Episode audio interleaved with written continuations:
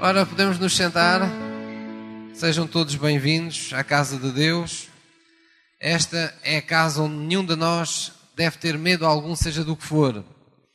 Os vírus, quando chegam aqui à porta da igreja, dizem assim: aqui não, que a gente aqui morre. Vão-se todos embora. Ora, já viu os irmãos que estão à sua volta, mesmo com máscara? Hã? Consegue ver eles a sorrir mesmo com a máscara ou não? Ora, muito bem. Então nós vamos hoje falar acerca de restaurando nossa autoestima. vou pedir ao louvor que desça e que nos acompanhe no lugar também. Deus começou uh, a falar isso nesta sexta-feira e vamos continuar uh, com esse tema. Uh, vamos falar sobre restaurando nossa autoestima. e a autoestima fala desse, desse valor que nós atribuímos a nós a nós próprios, do valor, do respeito, do amor que temos também por nós próprios. E uma das causas do maior sofrimento interior e até mesmo de, das coisas que mais nos destabilizam é de facto nós termos uma baixa autoestima, uma, uma autoestima que está baseada em pressupostos errados, uma autoestima que não foi redimida. Quando eu digo que não foi redimida é porque por vezes a nossa, a nossa vida ah, foi salva no, nosso, no nosso espírito nós temos a certeza que temos Jesus dentro de nós, mas às vezes quando vamos no nosso dia a dia, com a nossa, digamos assim, enfrentar os desafios à nossa, à nossa alma, a tudo o que diz respeito às nossas emoções, sentimentos, à nossa vontade, aos nossos pensamentos, parece que há partes de nós que ainda não foram redimidas, ou seja, ainda não foram recolocadas num plano original ah, com Deus, ainda não foram, de certa maneira, ah, colocadas num plano de autoridade, parece que ficaram algures no mundo. Então Jesus ministrou à nossa autoestima. E vamos ver em Mateus 6, Mateus 6, 26. Vamos lá abrir nossas Bíblias, Mateus 6, 26. Mateus 6, versículo 26. Olha, Deus que até temos intercessão contínua durante o culto, hein? Não é para todos. Mateus 6, versículo 26. Diz assim a palavra de Deus. Já todos encontraram? Diz: Olhai para as aves do céu, que nem semeiam, nem cegam, nem ajuntam em celeiros.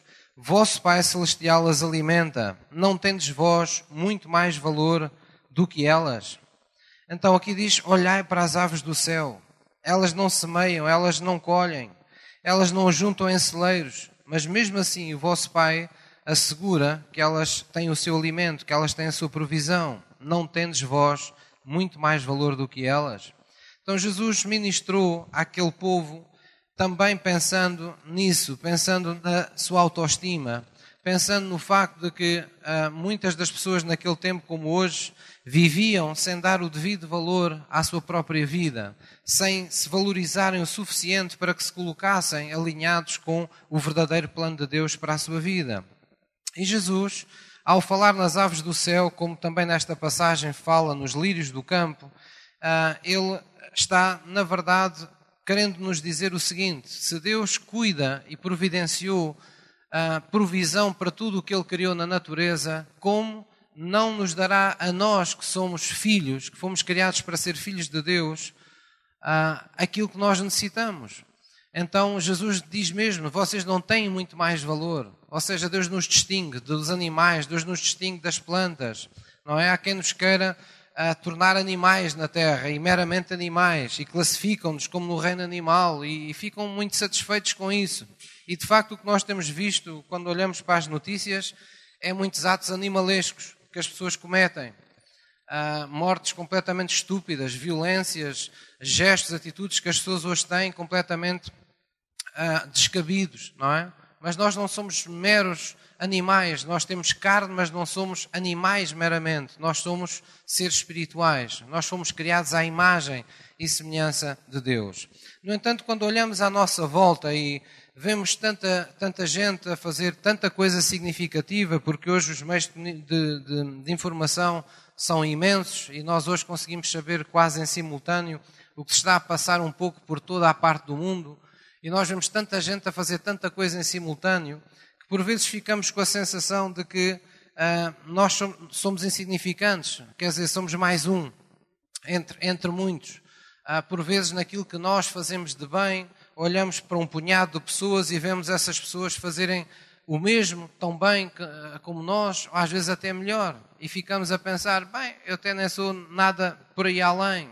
E de alguma forma nós aceitamos a ideia de que somos o mais comum dos mortais. Não nos preparamos para a vida extraordinária que Deus uh, tem para nós. E nós precisamos de mudar essa, essa mentalidade. Então, um dia, todos nós, se já não o tivemos, vamos ter esse encontro real com Jesus e vamos ter esse encontro real com a revelação da cruz, do amor que foi mostrado na cruz. E na cruz, Jesus ah, nos revela o quanto Deus nos ama, o quanto a nossa vida humana ah, tem valor para Deus. Ali, o próprio Deus, fazendo homem, se entregou a si mesmo por nós, querendo mostrar que Ele não troca absolutamente nada pela vida de cada um de nós. Nós ficamos a perceber o valor intrínseco que cada um de nós tem individualmente, como peças únicas, como originais de Deus. Ficamos de facto convencidos como a, a nossa vida ah, é insubstituível para Deus. É, é, tal como um pai ou uma mãe que tem, podem até ter ser uma daquelas famílias que têm imensos filhos, mas ah, não há nenhum filho que substitua o outro, não é? Porque todos eles têm um lugar único no coração dos pais, todos eles têm uma personalidade única, todos eles são originais, ao fim e ao cabo.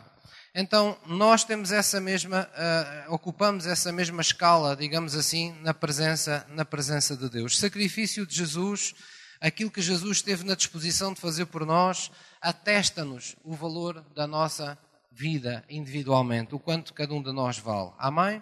Então vamos lá abrir em João 3,16 e apenas recordar isso recordar que isso é uma verdade de Deus, que está na palavra de Deus. João 3, versículo 16. João 3, versículo 16.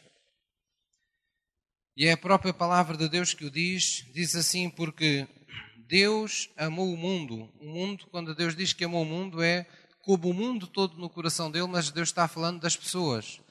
Deus amou-nos de tal maneira que deu o seu Filho unigênito, para que tudo aquilo que nele crê não pareça, mas tenha a vida eterna. Para que tudo aquilo que nele crê não pareça, mas tenha a vida eterna.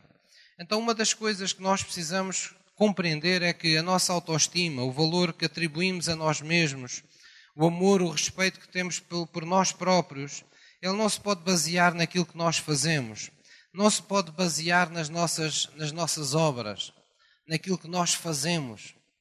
Não são as obras que denunciam o valor que nós temos. A razão por que muitas pessoas creem dessa maneira é a razão porque tantas pessoas, quando entram na sua idade da reforma, ou artistas famosos que nós por vezes sabemos pela comunicação social, ou empreendedores, ou artistas, ah, seja o que for, chega uma determinada fase da vida que já não fazem aquilo que faziam e então eles sentem-se inúteis. Eles ficam amoados com a vida, eles ficam a pensar que a sua vida já não tem qualquer valor. Então muitos até têm uh, uh, sentimentos suicidas, não é? E, e pensam em pôr fim à vida porque acham que a sua vida já não tem o mesmo valor. Porque já não estão, digamos, os holofotes da fama já não estão focados neles as pessoas já não reparam neles da mesma maneira, já não desfazem os mesmos elogios que antigamente faziam, já não os reconhecem pelas obras que eles antigamente praticavam, mas que alguns deixaram de o fazer. Então, a nossa autoestima não pode estar baseado ah, naquilo que nós fazemos. A vida tem muitos momentos ah, que acaba por nos roubar essa autoestima e nós temos que ser, ah, com a ajuda de Deus, temos que ser capazes de estar preparados para esses momentos. Há momentos em que as pessoas verbalizam a sua rejeição para connosco, nem sempre com maldade, mas o fazem. Quando as pessoas dizem que já não nos querem, ou já não gostam de nós, ah, ou que já não precisam de nós, ou que o trabalho que nós uh, supostamente uh, fazíamos já estamos dispensados de o fazer. São formas da rejeição, de alguma forma, nos tentar oprimir. Há alturas em que, inclusivamente, nós já não nos sentimos um, à altura das expectativas que os outros têm de nós. E essa é talvez a, a mais dura e mais cruel evidência que nos oprime e que nos faz sentir inferiores ou que nos faz uh, sentir sem valor. É quando não conseguimos ver os outros nos darem esse valor, nos, vemos isso negado nos outros. Então, quando não cumprimos essas expectativas e ouvimos pessoas dizerem coisas do género, tu não prestas para nada, tu não és capaz de fazer nada, tu só fazes a geneira, às vezes parecem críticas inocentes, parecem coisas banais. Mas essas palavras, quando são impetuosas, quando vêm de dentro do coração das pessoas, criam-nos, por vezes, dificuldades, porque afetam de facto a nossa autoestima. Outras vezes, as pessoas simplesmente nos comparam a, com outros. É uma coisa que eu nunca gostei quando era, desde miúdo, e acho que ninguém gosta, de ser comparado com outras pessoas. Uh, havia uma altura que, que eu até brincava quando, quando me comparavam com, com familiares diretos ou com, ou com, ou com amigos, é? Eu próprio brincava com, com as comparações, uh, porque as pessoas não o fazem por mal, mas sempre nos comparam com outros e na comparação uh, com que nos inferiorizam, isso é uma forma de afetar a nossa autoestima, é uma forma de nós nos sentirmos de facto uh, com menos valor do que aquele que pensávamos ter. Da mesma forma que quando recebemos um elogio, um cumprimento, uma, quando alguém nos mostra apreço por palavras, ou por gestos, ou por atitudes, nós sentimos que a nossa vida tem de facto um valor que nós nunca tínhamos reparado, porque somos surpreendidos por aquelas palavras, ou por aqueles gestos, ou por aquelas atitudes. Quem é que me está a entender? Então precisamos compreender que Deus, antes de olhar para as nossas obras, Deus olhou para nós.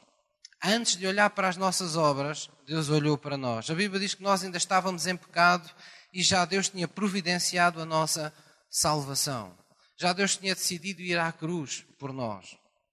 Então, um dia, um jovem, pensando que já tinha feito tudo o que Deus, ah, digamos assim, lhe tinha pedido, chegou perto de Jesus e, e disse-lhe: Mestre, eu já sei, já faço os mandamentos todos, o que é que eu preciso fazer mais para, para herdar a vida eterna? E essa, nessa passagem, Jesus diz uma coisa incrível. A Bíblia diz uma coisa incrível: diz, e Jesus, olhando para ele, o amou. E só depois ele lhe disse o que ele tinha que fazer. Olha, o que tu estás a precisar é de vender tudo o que tu tens e dar aos pobres e seguir-me. Porque aquele homem estava agarrado pelos bens que possuía. Então, vemos nesta passagem que Jesus amou aquele jovem antes mesmo de olhar para aquilo que ele fazia com os seus bens. A Bíblia diz que Jesus olhou para ele e o amou. Esse é o retrato fiel do Deus que nós temos. Deus, quando olha para nós, ama-nos, independentemente de nós cumprirmos ou não as expectativas de Deus.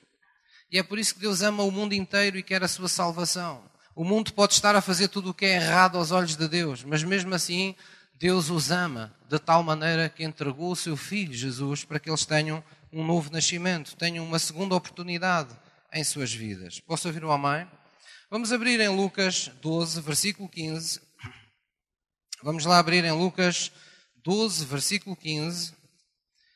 E vamos ver que a nossa autoestima também não se pode basear naquilo que nós possuímos. Nós não devemos ter a nossa autoestima alicerçada nas obras que praticamos, nem nas coisas, nos bens, nas riquezas, na posição social, nas coisas que nós temos como posses. Lucas 12, versículo 15. Lucas 12, versículo 15. Não se pode basear naquilo que possuímos. Sabe que há muitas pessoas que olham para aquilo que não têm e sentem-se inferiores. E há muitas pessoas que olham para aquilo que têm e se acham umas grandes pessoas olham para o carro que têm, para as conquistas que tiveram, para os bens, para a sua conta bancária, para os diamantes, para as joias que têm, para as propriedades que têm. Então eles pensam: agora sim, agora eu sou uma grande pessoa.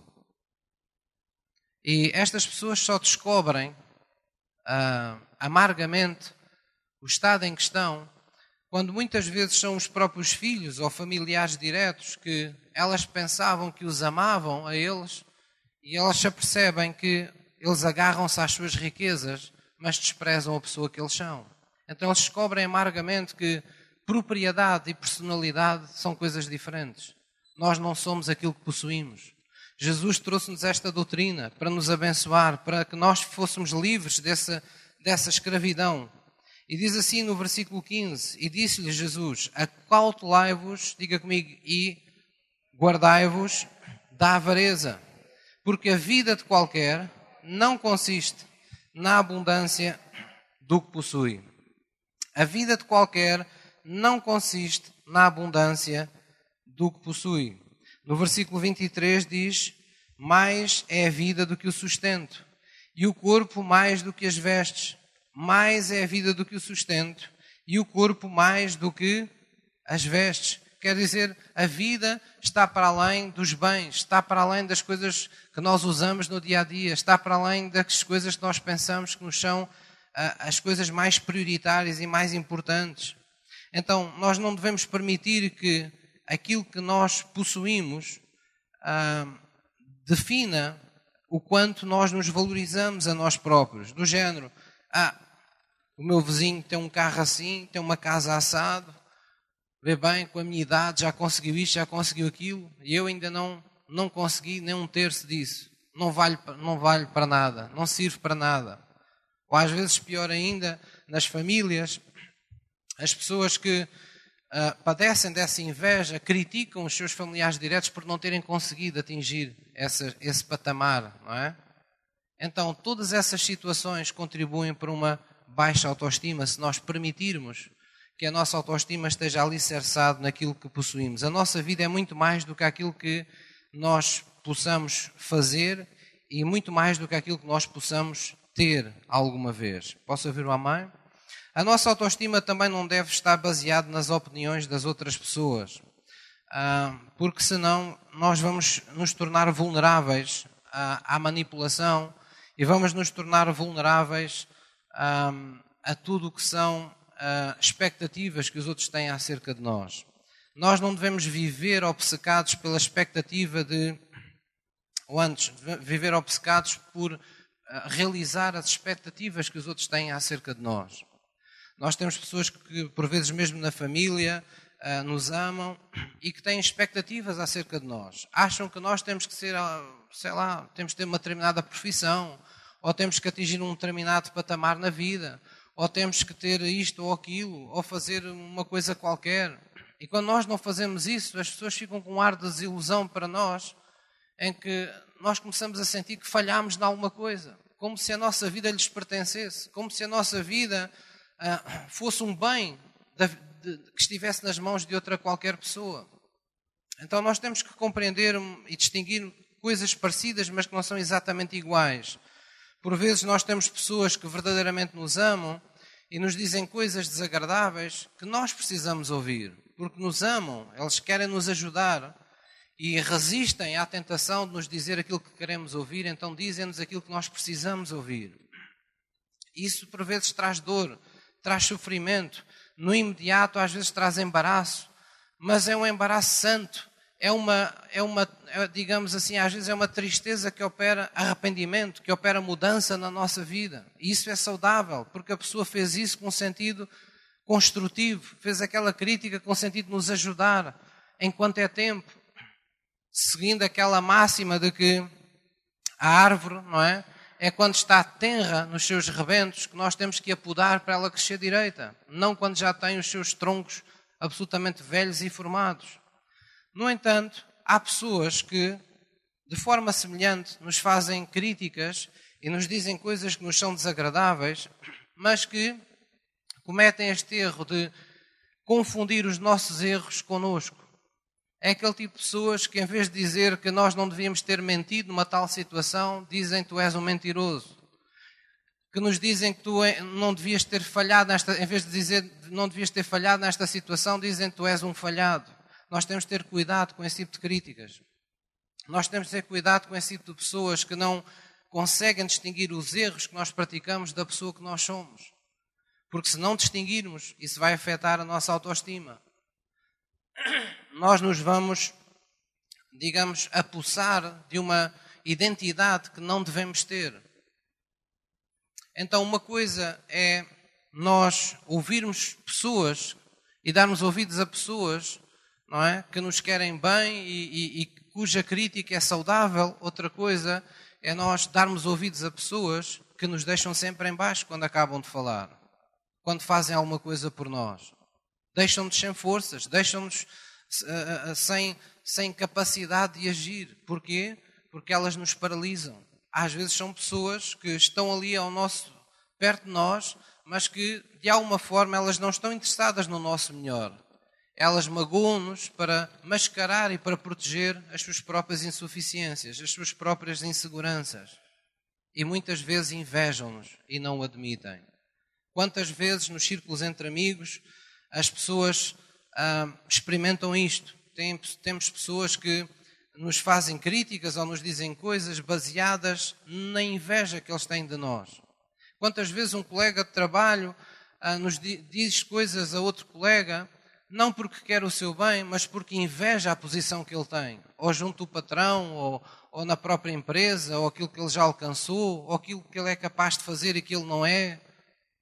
Então a pessoa acaba por uh, utilizar o meio da palavra para manipular emocionalmente a vontade daquela pessoa. Por vezes temos mesmo familiares, uh, e todo, todas as famílias há pessoas assim, que tentam assumir uma posição de manipulação, de controle. Há sempre alguém nas famílias que quer ser o pai de toda a gente, ou mãe de toda a gente, que atravessa uh, a, a, transversalmente para um lado e para o outro as vontades de todas as pessoas e não respeita nada nem ninguém, porque quer que eles mandam na, querem mandar na vida dos irmãos ou das irmãs ou, ou dos cunhados ou dos genros, querem que toda a gente faça o que eles, o que eles acham. E esse tipo de pessoas são pessoas que nós não podemos dar a chance de entrarem na nossa alma através de uma crítica desagradável. Nós não nos podemos sujeitar de novo a um tipo de escravidão do qual Jesus Cristo já nos libertou. Posso ouvir uma mãe? Então, não devemos ser guiados na nossa vida pela necessidade da aprovação dos outros. A solução para nós que somos cristãos é sempre descobrir o que Deus pensa, descobrir o que Deus fala acerca de nós e fundamentarmos nisso a nossa, o valor que damos a nós próprios.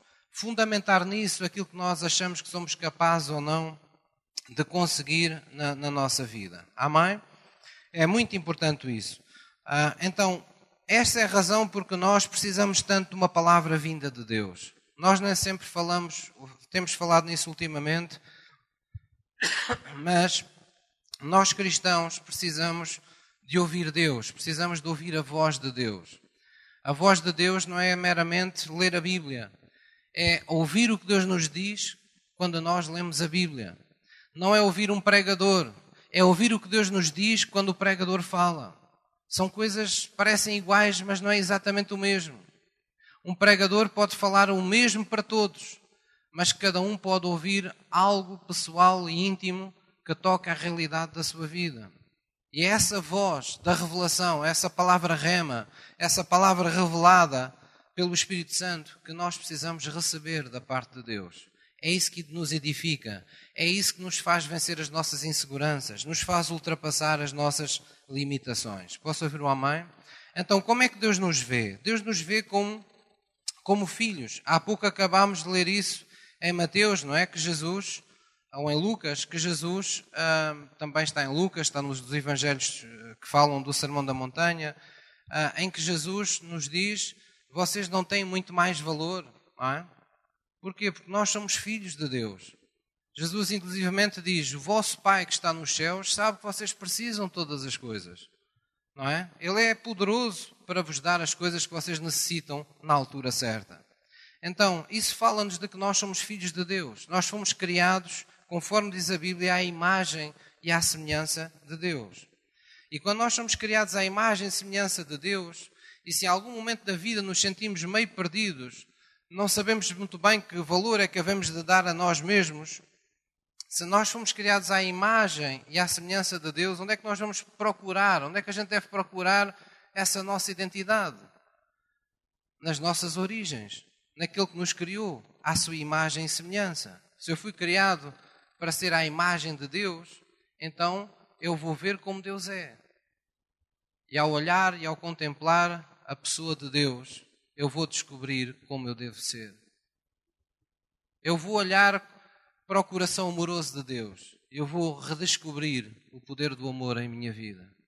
Eu vou olhar para a forma fiel e honesta e verdadeira e sincera que Deus assume e santa irrepreensível. Eu vou-me tornar, vou ter prazer no mesmo. Porquê? Porque eu fui feito à imagem e semelhança de Deus.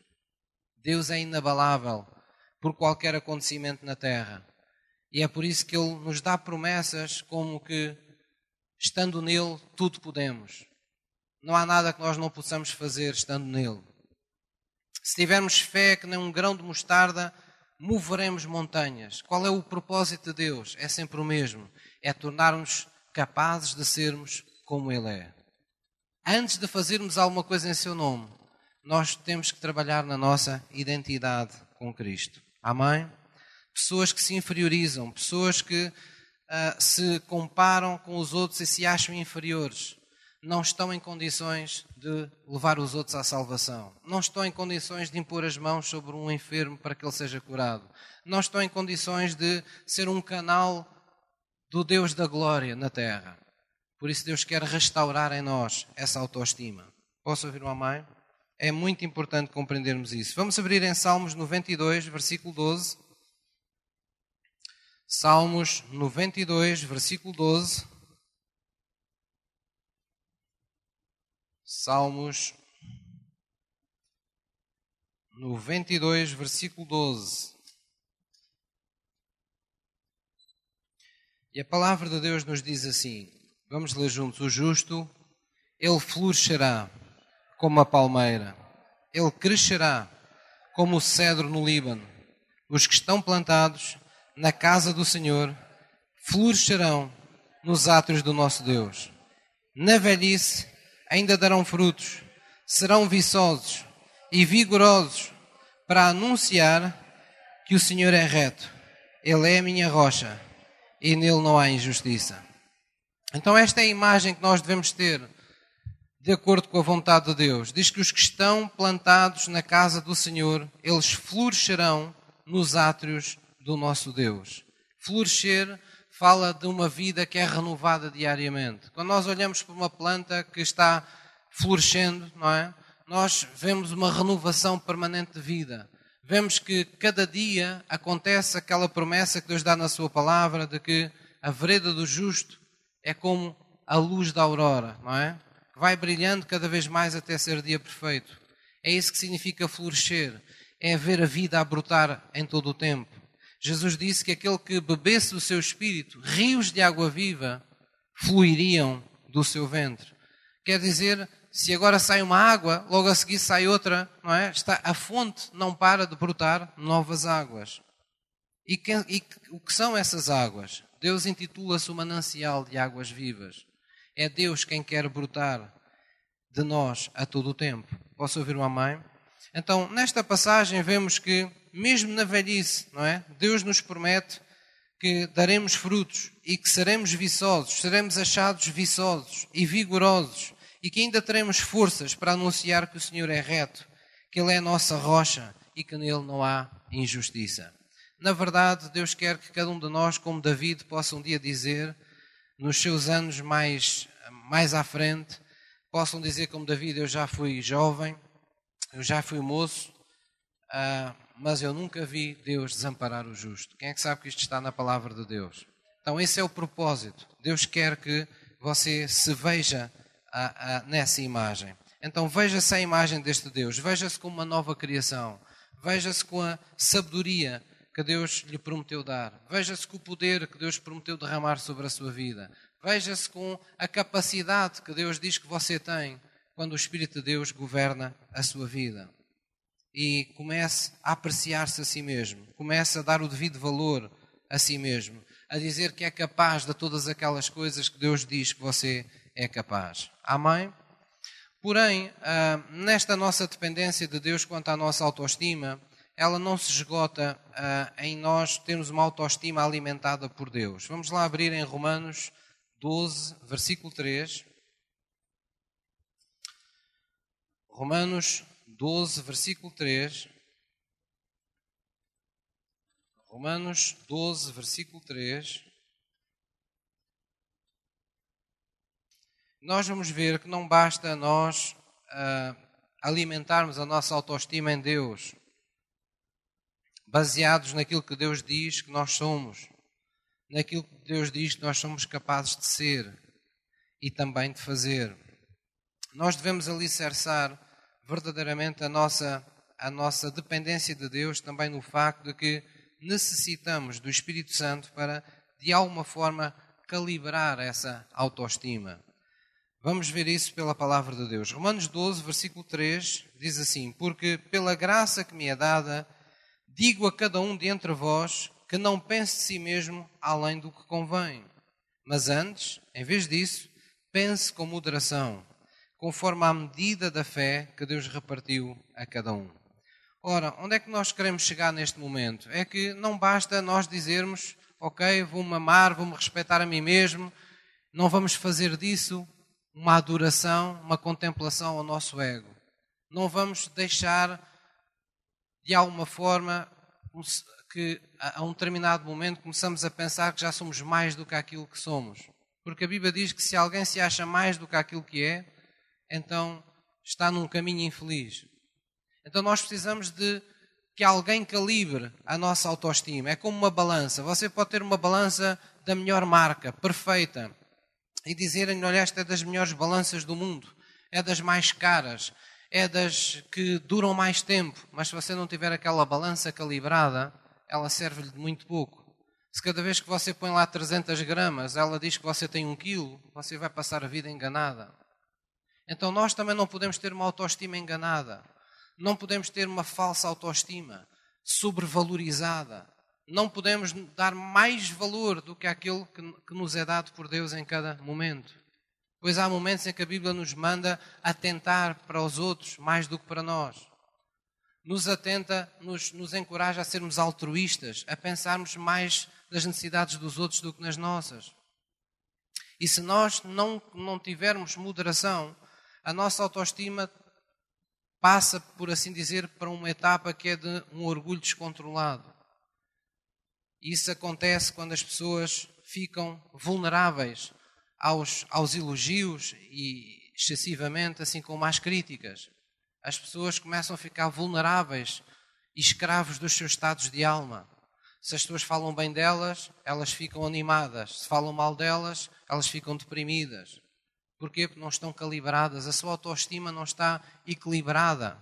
E a Bíblia diz que o Espírito de Deus é um espírito de fortaleza Deus nos deu um espírito de fortaleza, mas também de moderação. O próprio Espírito de Deus traz equilíbrio ao nosso coração. Nos momentos em que temos muito sucesso, não nos faz ficar em bicos dos pés pensando que somos os maiores do mundo, mas nos momentos em que porventura estamos em provação, também não nos faz sentir culpa e pensarmos que somos os piores do mundo. Há algures um caminho ali no meio, onde nós reconhecemos as criaturas que somos e damos o devido valor e a devida glória ao Deus que temos. Posso ouvir um amém? Então é muito importante que ah, cada um de nós se deixe ah, nas mãos do Espírito Santo, deixe que o Espírito de Deus traga essa moderação ao nosso coração, à nossa alma. Nós precisamos, por isso, de comunhão com o Espírito Santo. Nós não precisamos apenas ter uma Bíblia ou de vir à igreja, nós precisamos de aprender a ouvir o Espírito Santo falar ao nosso coração. Precisamos estar sensíveis ao que Ele nos diz em cada momento, em cada instante da nossa vida. E sabemos que Deus, há momentos na nossa vida em que Ele nos diz coisas ah, que vão acontecer muito mais tarde, mas Deus é acima de tudo o grande eu sou. Deus é um Deus do presente, é um Deus do momento. A fé é uma realidade que nós precisamos no presente. Para o futuro, nós precisamos de esperança.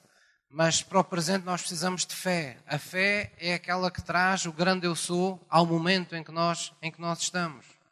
Quando Abraão estava lá com aquele cutelo, não é? Baseado num pedido que Deus havia feito um tempo atrás de sacrificar seu filho, se ele não ouvisse Deus dizer não, não faças isso, Eu apenas queria ver se tu eras capaz. Eu apenas queria ver o que estava no teu coração, se tu me amavas mais do que o teu filho. Se ele não ouvisse no momento, aquele seu filho perdia a vida. Nós precisamos de ouvir Deus em cada momento da nossa vida, não apenas ao domingo, não apenas no momento em que estivemos na nossa sala, no nosso quarto de oração, conforme Deus lá diz em Mateus: entra no teu aposento, fecha a porta e e encerra-te a ti a sós com Deus. E aquilo que ali se passar em oculto, publicamente Deus te recompensará. Isso é importante, ter um tempo assim, de comunhão, onde priorizamos a nossa, a nossa vida com Deus. Mas Deus tem que continuar a ser o nosso Deus quando nós saímos do quarto de oração. Deus tem que continuar a ter canal aberto. Você tem que continuar a manter a porta aberta do seu coração pois o Espírito de Deus fala-nos nas circunstâncias mais incríveis da nossa vida. Pode-nos falar enquanto você vai guiar um carro, enquanto você vai andar na rua, enquanto você está a fazer a comida, enquanto você está a trabalhar, quando você está uh, numa reunião de trabalho com alguém.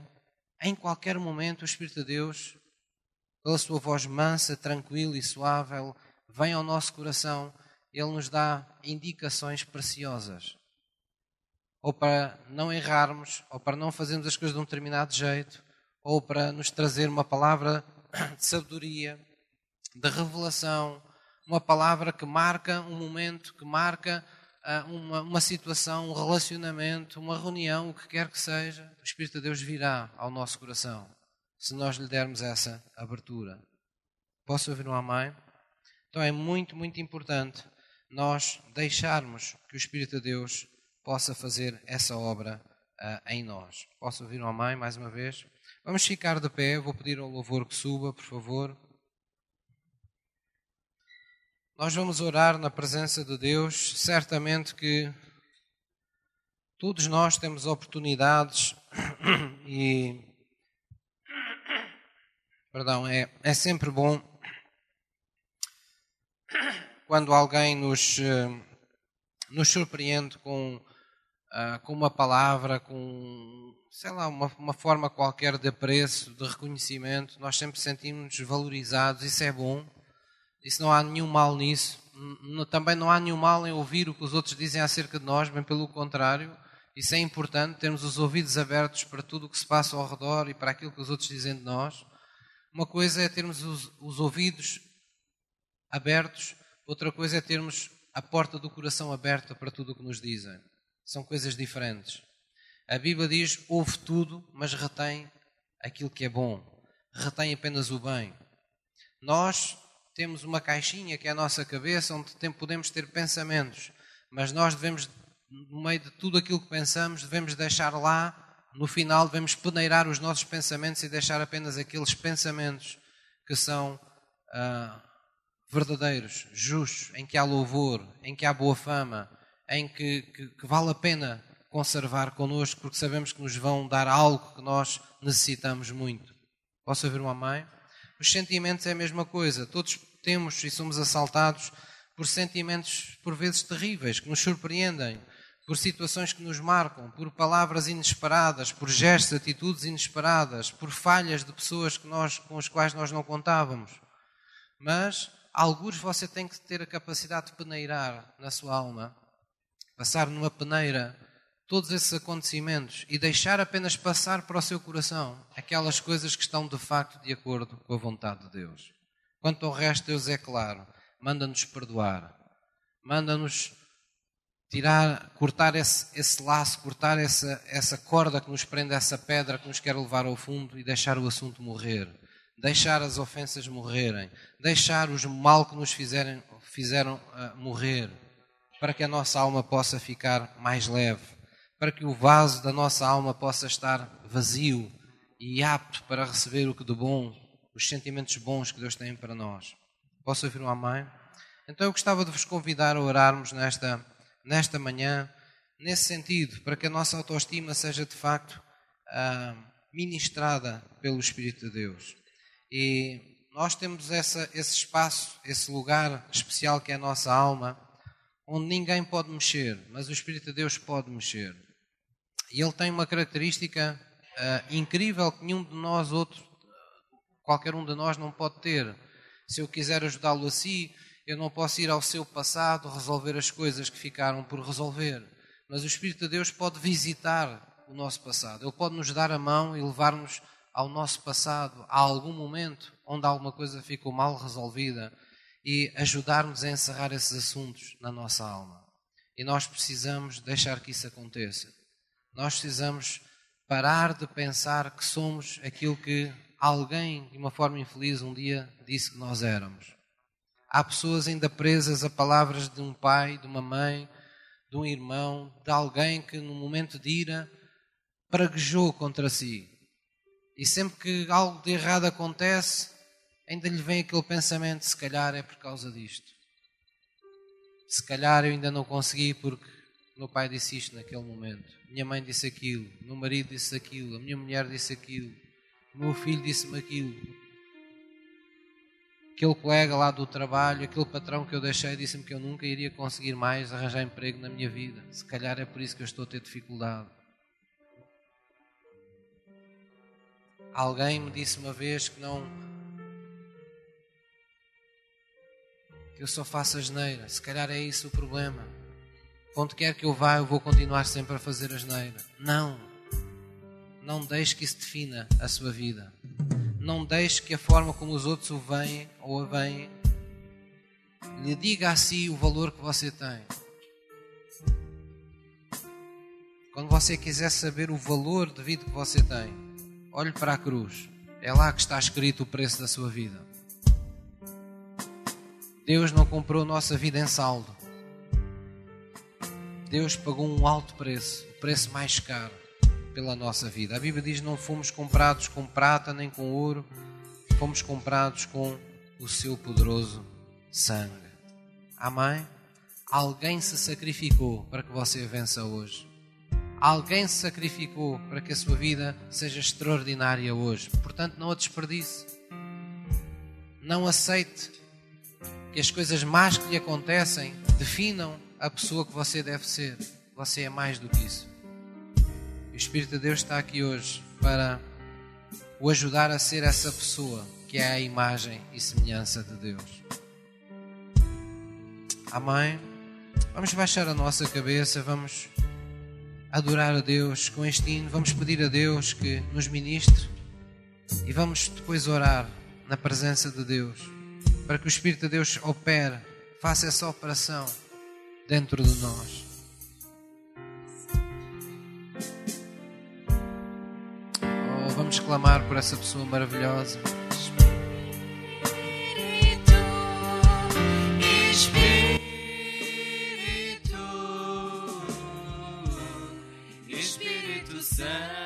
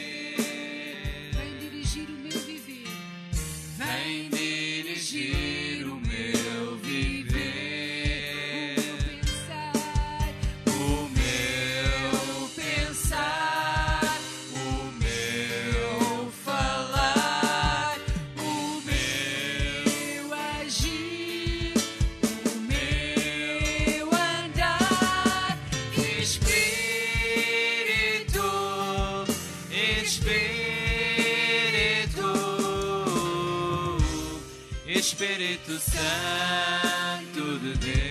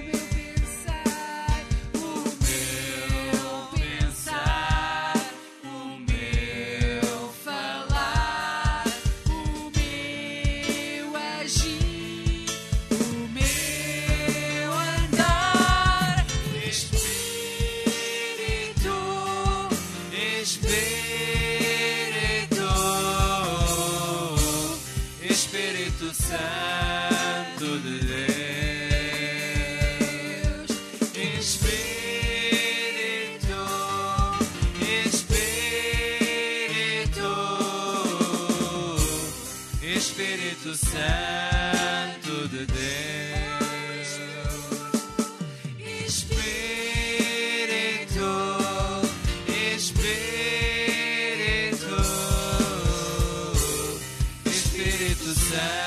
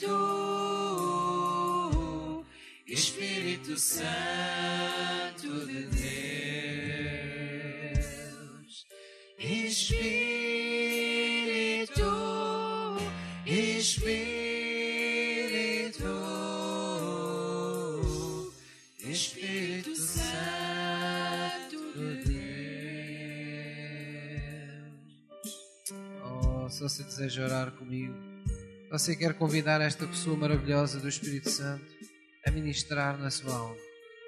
Diga comigo agora assim, querido Pai. Eu sei que tu me criaste à tua imagem e semelhança. Eu sei que tu me amas, Senhor, e que eu tenho todo o valor que devo ter aos teus olhos. Torna-me consciente, Senhor. Faz com que eu tome consciência do valor que tu me dás, do valor que a minha vida tem. Pois eu sei, Senhor, que o meu valor não está sobre aquilo que possam ser as minhas obras, não está, Senhor, sobre aquilo que os outros dizem de mim, não está de forma alguma, Senhor, sobre todas as coisas que vêm à minha vida para me injuriarem. Não está, Senhor, sobre nada daquilo que eu possua. O meu valor está em Ti. Eu nasci de Ti. Eu sou uma pedra preciosa. Eu sou o Teu bom tesouro que Tu proclamas na Tua palavra. E neste dia, eu quero convidar o Teu Espírito Santo a visitar o meu coração, a minha alma em particular. Vem restaurar, Senhor, essa autoestima. Vem calibrar, vem trazer moderação e simultaneamente fortaleza à minha alma. Não me deixes cair, nem abater pelas críticas de ninguém, pelas expectativas de ninguém, mas faz mais e mais em minha vida aquilo que tu prometes, pois tu declaraste e eu creio no meu coração que eu nasci de ti e tenho a tua capacidade dada em meu coração para vencer pela fé todos os desafios desta vida. Obrigado, Deus, pelo espírito de sabedoria e de revelação que permanecem em mim em todo o tempo, para que eu nunca seja enganado, iludido, desviado da verdade, nem do teu plano para a minha vida, em nenhum momento. Em nome de Jesus. Torna a minha vida, Senhor, conforme tu prometes. Tu declaraste que o povo que te conhece, ele se tornará forte e fará proezas em teu nome. Eu sei que faço parte desse povo, desse sacerdócio real, dessa nação santa, desse povo adquirido pelo sangue de Jesus, para ser mais que vitorioso em todas as coisas nesta vida. Obrigado porque eu posso todas as coisas em ti que me fortaleces e em todo lugar a tua graça está comigo, a tua glória está sobre a minha vida, a tua proteção espiritual, ela me acompanha, a tua bondade, a tua misericórdia, elas me cercam dia e noite para que em minha vida venha somente o teu reino e seja feita somente a tua vontade. Venha a tua vida, Deus, com abundância ao meu espírito, ao meu coração, em nome de Jesus. Em nome de Jesus. Glória a Jesus. Mundo espiritual, nós temos uma, uma forma de fazer contratos, e essa forma é, por um lado, por meio da nossa fé. A Bíblia diz que é na nossa fé que está a nossa vitória, mas a nossa fé só tem validade porque houve um contrato no mundo espiritual. Houve uma, um acontecimento no mundo espiritual. A Bíblia diz que quando Jesus foi à cruz, ele foi lá mais do que fazer algum tipo de penitência ou sacrifício. Ele foi lá fazer um contrato, foi fazer uma aliança de sangue. A Bíblia diz que no seu sangue nós por ele temos um mediador diante de Deus o Pai. Nós temos um advogado diante de Deus no céu. Por ele, Jesus, nós podemos habitar nesse esconderijo do Altíssimo e à sombra de Deus habitar. Nós podemos ter expectativas na nossa vida condizentes com as promessas de Deus.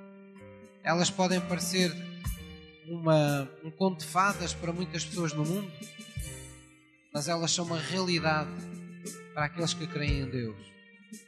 Por isso o apóstolo disse, e ficou escrito na Bíblia, que o Evangelho de Jesus Cristo é o poder de Deus para aquele que crê. Ele é poder de Deus, mas apenas para aqueles que creem. Quando nós dizemos que queremos, quando nós dizemos que acreditamos no que Jesus fez por nós, quando nós o convidamos e com a nossa boca lhe damos autoridade sobre a nossa vida, nós estamos fazendo aliança com Ele, nós estamos pactuando com Deus, nós estamos convidando Deus a assumir o seu devido lugar em nossa vida. E quando isso acontece, há coisas maravilhosas sucedem. O apóstolo Paulo experimentou isso tantas vezes que ele chegou a um ponto em que ele disse: Eu não quero mais viver de mim mesmo, mas a vida que eu agora vivo, eu vivo em todo o tempo na fé do Filho de Deus. Não sou mais eu que vivo, agora é Cristo que vive em mim. Todos os dias eu lhe dou a primazia, todos os dias eu lhe dou a oportunidade de fazer a sua vontade em mim, através de mim. E a Bíblia diz que quando assim acontece, todas as coisas acabarão naturalmente por nos serem acrescentadas. Posso ouvir um amém? Podemos nos sentar, por favor? Glória a Jesus.